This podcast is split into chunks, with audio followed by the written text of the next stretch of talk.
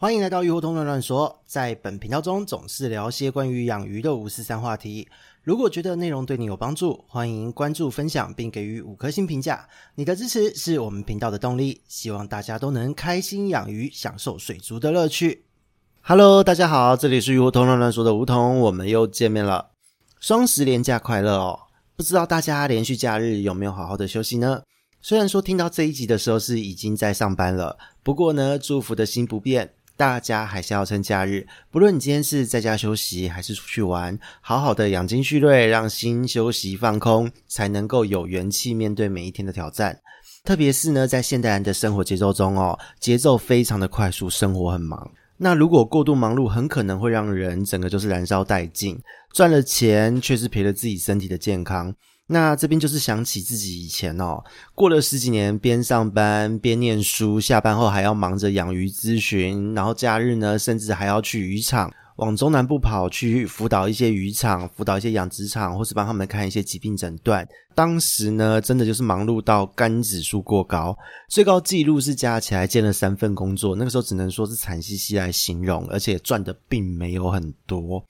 所以呢，后来就是养成一个习惯，在假日的时候呢，尽量让自己整个人都能够睡死哦，好好的放空，看着鱼发呆之类的，怎么样都好，完全就是处于一个休息状态，不出门，也不想见人，那也不想要说话，因为不用这种方式好好的收个心，让自己平衡下来。假日过后，真的会出现所谓的收假症候群哦，就是刚上班的时候神神啊呢，哦，整个状态非常的差。但回想当时很奇妙，就是有时候假日过去，那你隔天到了公司上班，结果一堆同事他们明明有兼职哦，却看起来比我兼职的人还要累哦，就很好奇，那时候就问大家到底假日都做什么了，可以搞到这么累？结果也不意外哦，就是像现在这个连续假日。光是看社群软体的朋友动态，就可以发现，垦丁大街啊，各大观光景点啊，小琉球都被塞爆。那也难怪，就是在收假过后会呈现一个累爆的状态，每一个人都哀鸿遍野。像我现在录这一集的时间是国庆连假的最后一天晚上，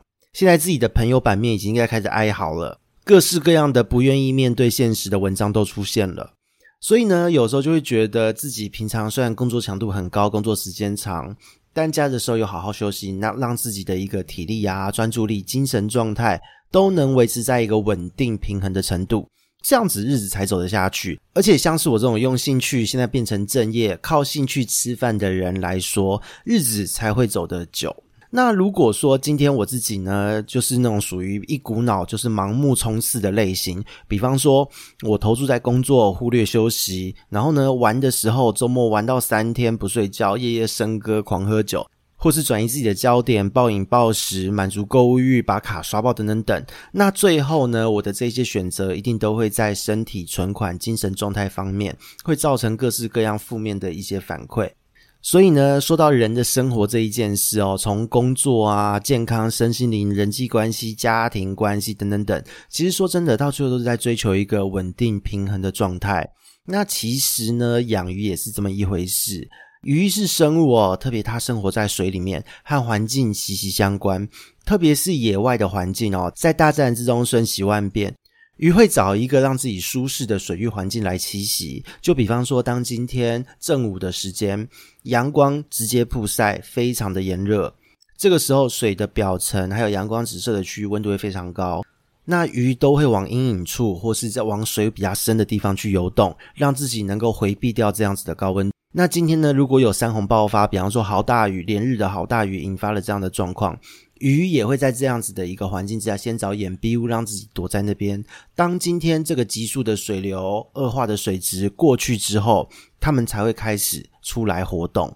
所以这也是为什么在许多鱼种的资料上哦，不论是温度啊、pH、KH 这一些水质相关的资讯，大部分都是会用一个数字的区间来表示。比方说水温是二十二到二十六度，那很少会看到写一个单一的数值。比方说它就只能养在二十四度、二十五度这样子的温度。那这就是因为鱼在大自然之中，它本身就有调节生理、适应环境的一个能力，它有办法让自己维持在一个稳定平衡的状态。那这也是意味着，我们今天在家里面养鱼，其实呢，你应该是要某种程度去保留你在操作方面的弹性，不是非得要控制说水温一定要几度，pH 一定要多少，硬度一定要多少，鱼才能活。那只要具备了对于水质和鱼类的基本知识，了解大致上的概念之后，都是可以在鱼可以适应、不会慢性伤害鱼的前提之下去进行弹性的一些饲养操作，没有绝对的对与错。那在小弟呢提供咨询服务的过程，还有各大讨论区、社群的讨论之中，常常可以看到一些言论哦，就是滤材量一定要越多越好。滤材的种类哦，一定要用最好的，最贵的东西一定就是最好的，不然它凭什么卖这么贵？这一类的最高级的这种言论，什么东西都叫最棒的、最贵的。那还有呢，就是最多也是最频繁会遇到的一些状况，可能来的饲主或是讨论区在争论的一些内容，多半都是一些诶，换水呢一定只能换三分之一，否则鱼会出事；换水一定要滴流，否则鱼会死。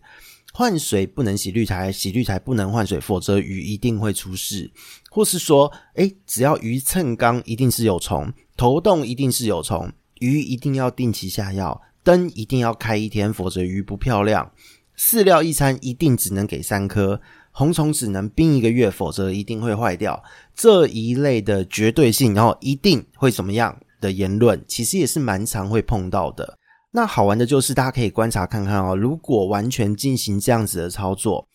鱼通常呢很难活过三年，甚至更短的时间就会往生。接着呢，这样子的四主他其实自己都会非常的沮丧，觉得自己好像在按表操课，都已经操到这么的精实了，却最后还是得到了失败的结果。那这边呢，就是要跟各位聊一聊一个观念哦。首先呢，鱼是生物。生物的本质就是不断的改变，比方说它会生老病死，它有情绪，会感受到紧迫，有食欲的变化，还有繁殖的需求等等等。那四组的操作呢，和环境的设置，如果你今天过度的绝对，比方说你就给它固定设置在二十六度，然后呢 pH 永远维持只能在七，不能接受它任何的上下变化。那当你做了这些操作，却忽略了生物的本质就是不断改变这一项事实之后，你的操作如果跟不上生物的变化时，说真的，不出事才奇怪哦。所以呢，这也是许多追求操作水质、滤材设备极致化，把养鱼的过程弄得像是苦行僧一样，花了大把时间金钱，却反而失败的一个主因。那今天会想讲这个话题呢，其实就是因为在近期，当然繁殖的人很多，育苗的咨询很多，但其中有不少的新手也有来问。说为什么照着网络上的资讯做了这么多操作，这么的努力，可是却养不活鱼，鱼却出事了？他是不是哪里没有做好？是不是哪里不对？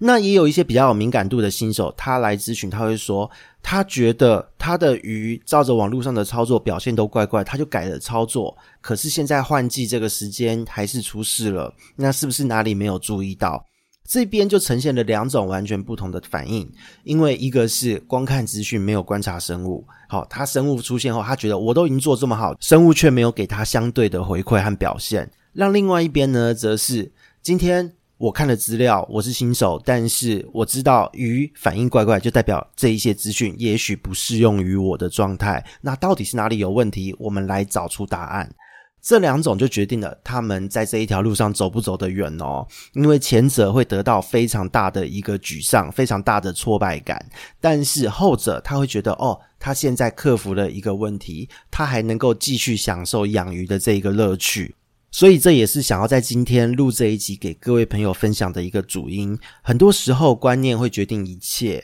那在这边呢，也是要分享一个小时候在我自己入坑不久，听很多年长前辈们分享的一个养鱼观念给各位听众。